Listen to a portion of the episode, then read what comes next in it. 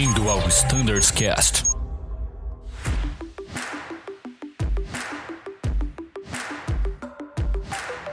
Buenas pessoal, sejam bem-vindos a mais um episódio do nosso Standards Cast. Meu nome é Mirella, eu faço parte do time do Flight Standards e hoje eu tô aqui com o Cassiano, que também faz parte do nosso time aqui do Flight Standards, é, cuida da frota do 737 para falarmos sobre o Auto Throttle Use na frota do Boeing. Seja bem-vindo, Cassiano. Fala pessoal, Mirella, tudo bem? Boa tarde. Prazer estar aqui mais uma vez, né? Tantas que a gente vai construindo e hoje para falar de assunto legal, né? Assunto técnico puro e da filosofia Boeing, né? Que é uma das, um dos pilares do fabricante aí. E um avião que todo mundo ama, né? Ah, um avião apaixonante. Não vou mentir, não. é, é muito bom.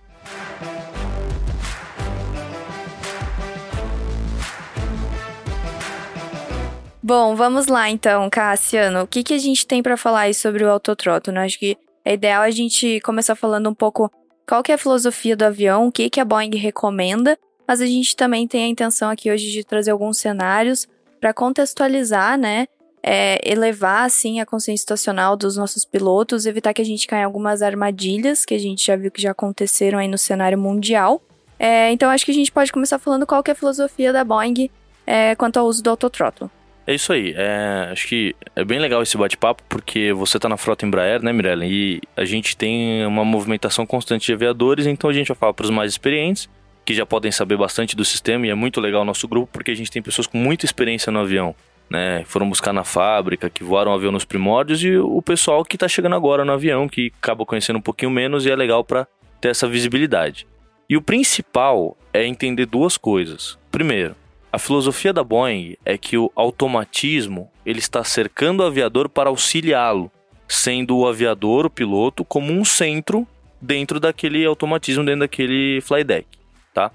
E a segunda coisa que é importante a gente entender é que nós estamos falando de um avião que foi projetado em 1986, que é o 737 clássico, com um projeto original anterior ainda, que era do Breguinha, né? O famoso Breguinha. Você vê que é bom o projeto, né? Tá aí até hoje. Então o negócio realmente foi bem feito. E por ser dessa geração, ele tem uma linha de backups que são excelentes para a gente ter um controle, uma realmente uma segurança operacional maior, que a gente tem aquela ilusão que às vezes o automatismo, que os, as placas eletrônicas não vão dar, isso está caindo por terra, né? Mas ele era de uma geração que exigia o backup. E a filosofia desse fabricante, como eu falei, ela vai envolver muitas partes móveis, como as manetes de potência e exatamente como o nome diz, né, um auto throttle. Então ele vai trabalhar as manetes, o sistema automático vai trabalhar as manetes de potência para ajustar os motores, né? E também na parte do autopilot, você vai ter um yoke, um manche que ele se movimenta, ele é movimentado pelo autopilot, na verdade, e aí sim são refletidos os comandos no avião, tá? Dentro dessa filosofia, o fabricante prega a suma importância dos dois pilotos terem consciência situacional sobre a posição do comando de voo que está acontecendo, a posição do manche, a posição das manetes, aquilo está coerente com a trajetória de voo que é esperada e que está sendo voada. Tudo isso foi concebido de novo para que os dois estejam monitorando e mantenham uma boa comunicação sobre aquilo que o autopilot está fazendo. E eu volto a dizer, Mirella, a gente está falando de um avião que é uma geração um pouco anterior. Então você tem placas eletrônicas que podem sofrer oxidação, como os novos também têm. Você tem sistemas eletrônicos que já não são tão novos, né? Como você bem sabe. Então, eu volto ao ponto. Selecionou um modo, sempre confira no FMA, que é uma política all fleet, e após selecionado e engatado esse modo, confira se o avião está seguindo a trajetória esperada. Não só o avião, mas os comandos de voo prioritariamente, né? Acho que é legal comparar também com o Embraer, que também tem auto throttle, é um avião de uma geração bem mais recente, mas também tem auto throttle, né, Mirella? Sim, Cassiano, no Embraer a gente também tem o Autothrottle, né, que é uma baita ferramenta aí que até facilita, né, a vida do aviador ali, diminui um pouco a carga de trabalho. Hum, diferente do Boeing, né, até acho que é um ponto legal pra gente trazer no Embraer, na nossa filosofia é recomendado o uso e a gente pode manter o Autothrottle ligado mesmo no manual flight, né, com o autopilot desligado, que é diferente do Boeing, né? Cara, você tocou num ponto nevrálgico, assim, e eu acho que ele é muito relacionado não só à filosofia do fabricante, Mirella, mas à geração, tá? Hoje, a gente não tem, na verdade, desde a concepção, não tem nenhum impedimento da gente no 737 usar um voar em manual flight, voar em manual sem autopilot, com o autothrottle engatado, até o pouso. Ele vai fazer toda aquela gestão, ele vai ter a Gas Protection, ele vai trazer o avião, vai fazer a redução de potência, tanto que a gente faz autoland por certificação também. É, no Embraer a gente também é, consegue dar override, né? Mesmo com o autothrottle engatado, a gente consegue dar override na manete. Mesma lógica, tá? E aí entra um ponto também muito importante que você tá com o autothrottle ligado, não é para relaxar e achar que ele vai fazer. Sim. É para continuar voando o avião, principalmente manual flight, porque o sistema trabalha bem em conjunto, né? O autopilot com o autothrottle. Por isso, nessa geração, você tem uma recomendação de usar o manual flight com o manual thrust, tá? Isso é uma recomendação a nível 737, né? Até os mais novos. Se você pegar gerações concebidas mais recentemente, né, ou até com uma filosofia talvez mais nova, como o 767, mais recentemente o 777, o 787, você já tem essa mesma filosofia do Embraer. Você está em manual flight, você pode usar o autothrottle, na verdade é recomendado. No nosso 737, a recomendação básica, manual flight, manual thrust. Nada, absolutamente nada me impede de fazer o que você falou. Não, quero soltar o autopilot, vou vir com o autothrottle engatado no modo speed. Uma ressalva é que a gente tem o modo ARM dentro do Autothrottle, que ele é um modo que não vai comandar ou não vai seguir a comanda de speed, tá? Então ele é um modo que é não recomendado para uso no, no nessas condições, onde você precisa ter essa atuação de potência.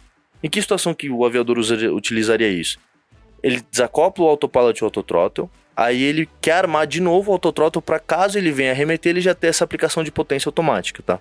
O modo Armed, que é o modo que ele ligaria o autothrottle e ficaria, porque ele não comandou nenhum modo de velocidade, ele não é recomendado pelo fabricante.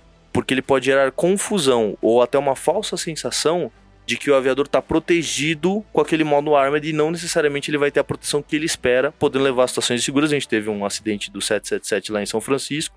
Não foi só por isso, como todos os acidentes, mas teve isso como um fator envolvido. O aviador deixou o avião entrar em arma, ele esperava uma reação do avião, porque ele engatou o modo de fly level change, o nosso level change, no 737. E o avião acabou se comportando de uma forma inesperada, ele acabou não comandando a potência, ficando abaixo e gerou ele a deixar os trens e metade do avião ali na cabeceira, né? Fatidicamente.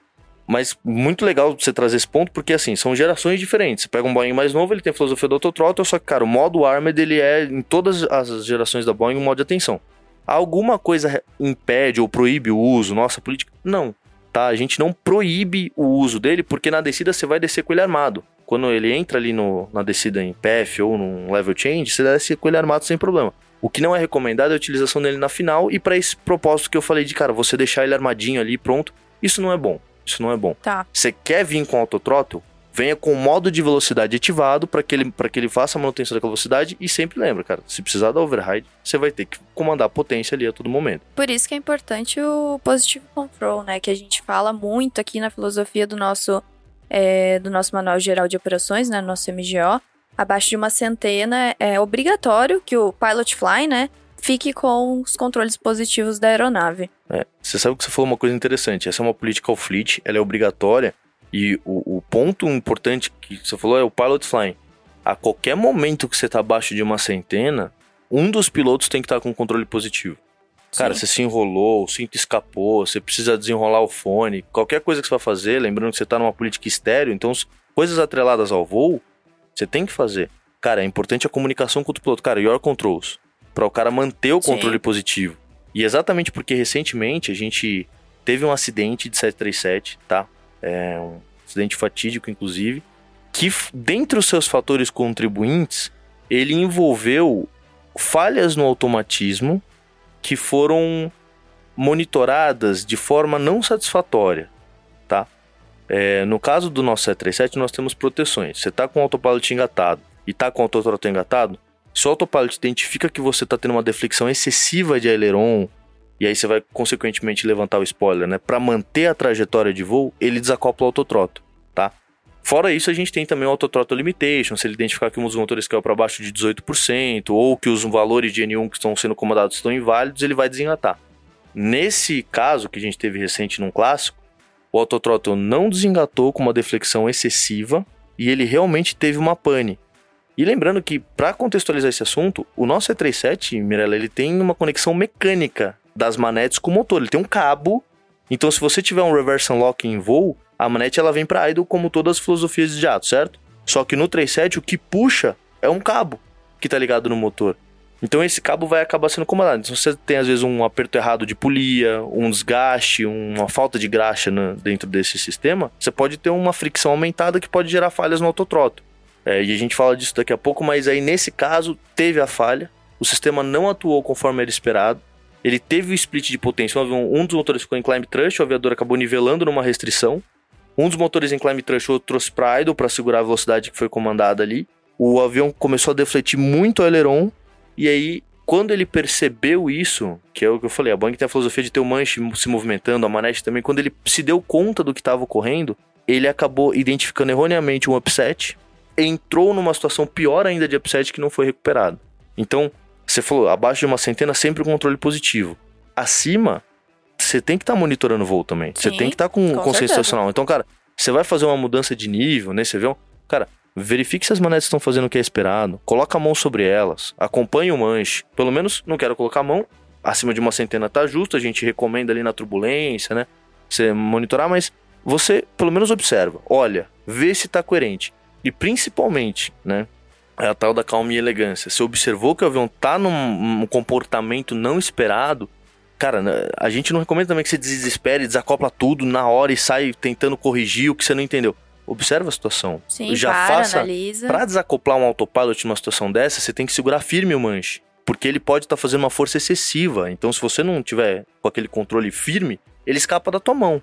Então, cara, observa a situação, entende se aquela deflexão do manche, ela realmente está levando o avião para uma curva para aquele lado ou se o avião está corrigindo uma tendência. Porque se você só soltar o autopilot, você vai levar ele para uma situação pior. Sim. Né? E principalmente, cara, o manche está defletido, mão na manete. As manetes estão juntas. Eu tenho potência simétrica nos motores, né? Inclusive, cara, para comportamentos não esperados, a gente tem até memoriais.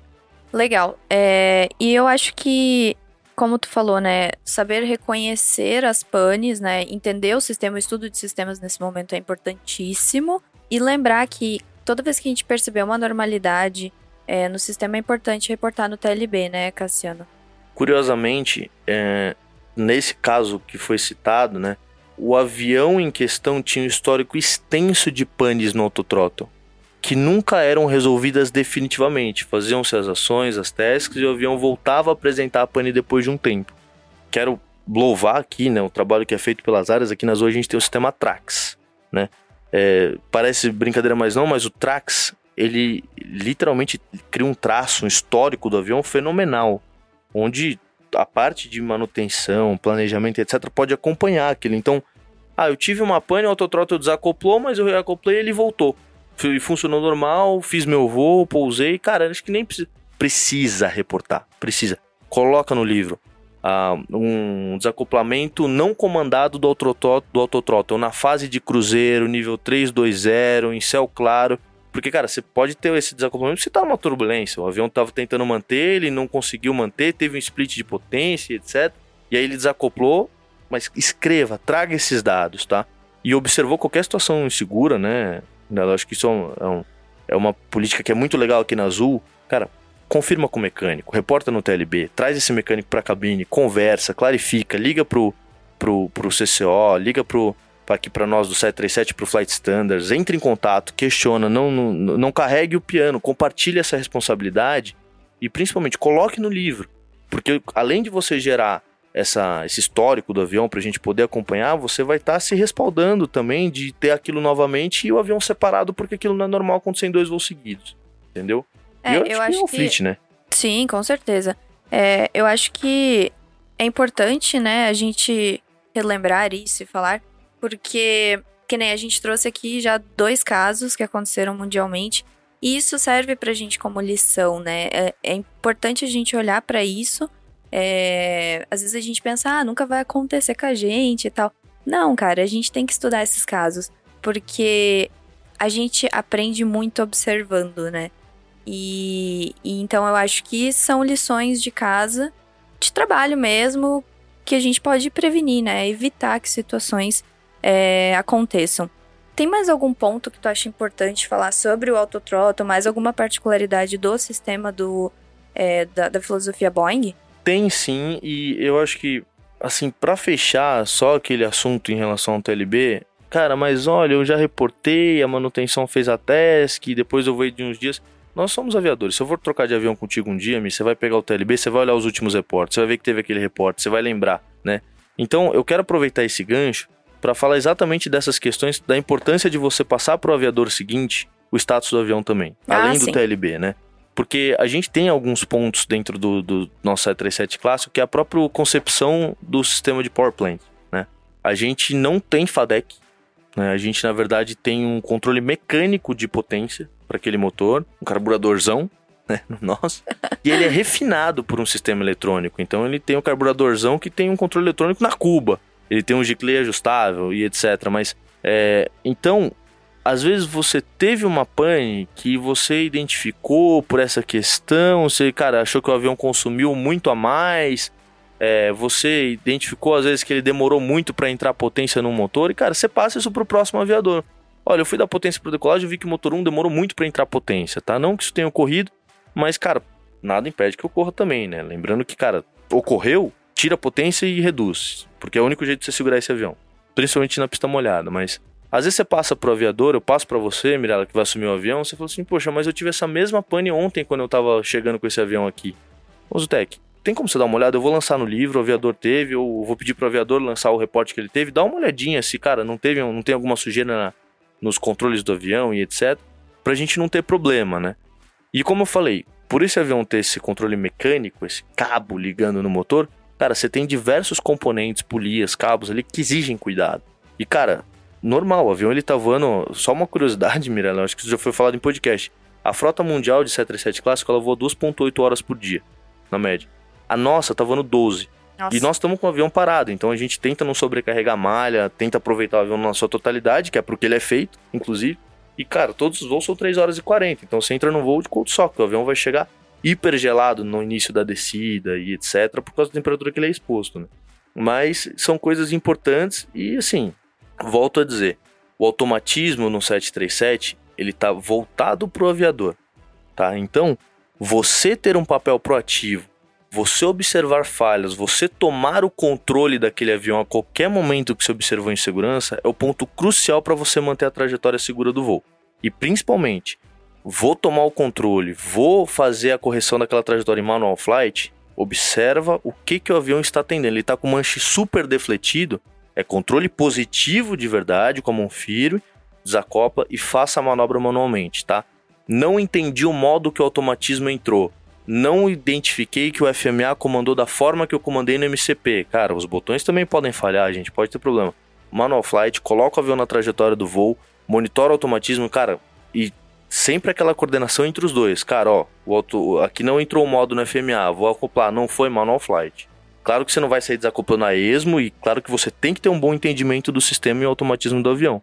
Mas eu volto a dizer, aquilo tudo está voltado para nós, para que você tenha uma facilidade, uma redução na sua carga de trabalho.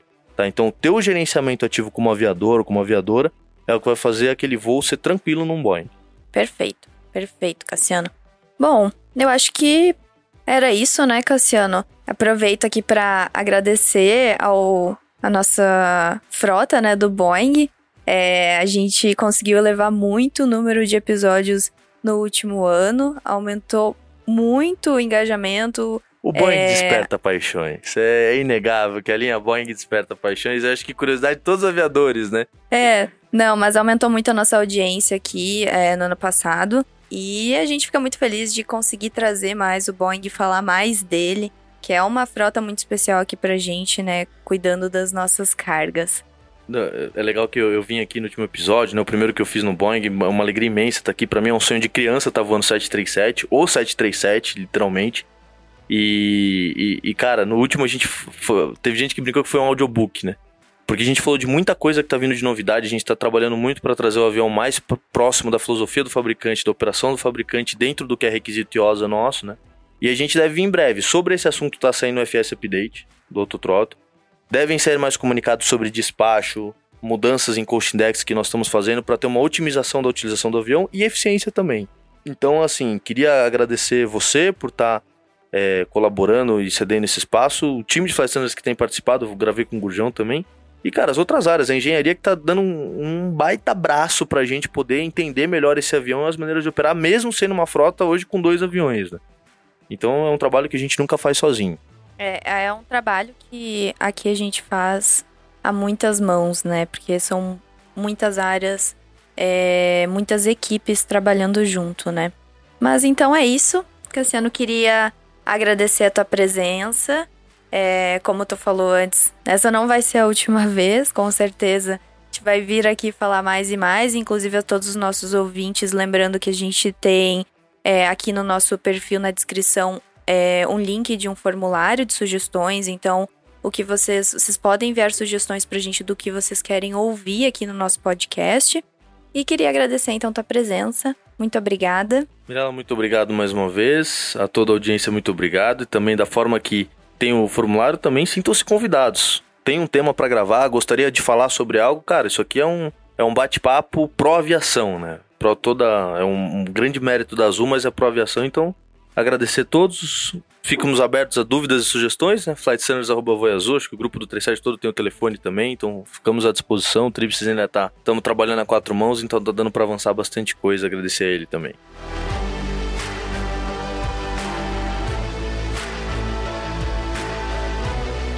Perfeito, Cassiano.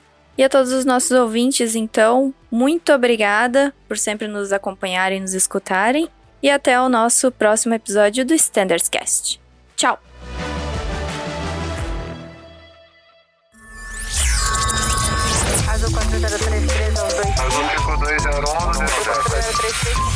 Você ouviu ao Standards Cast.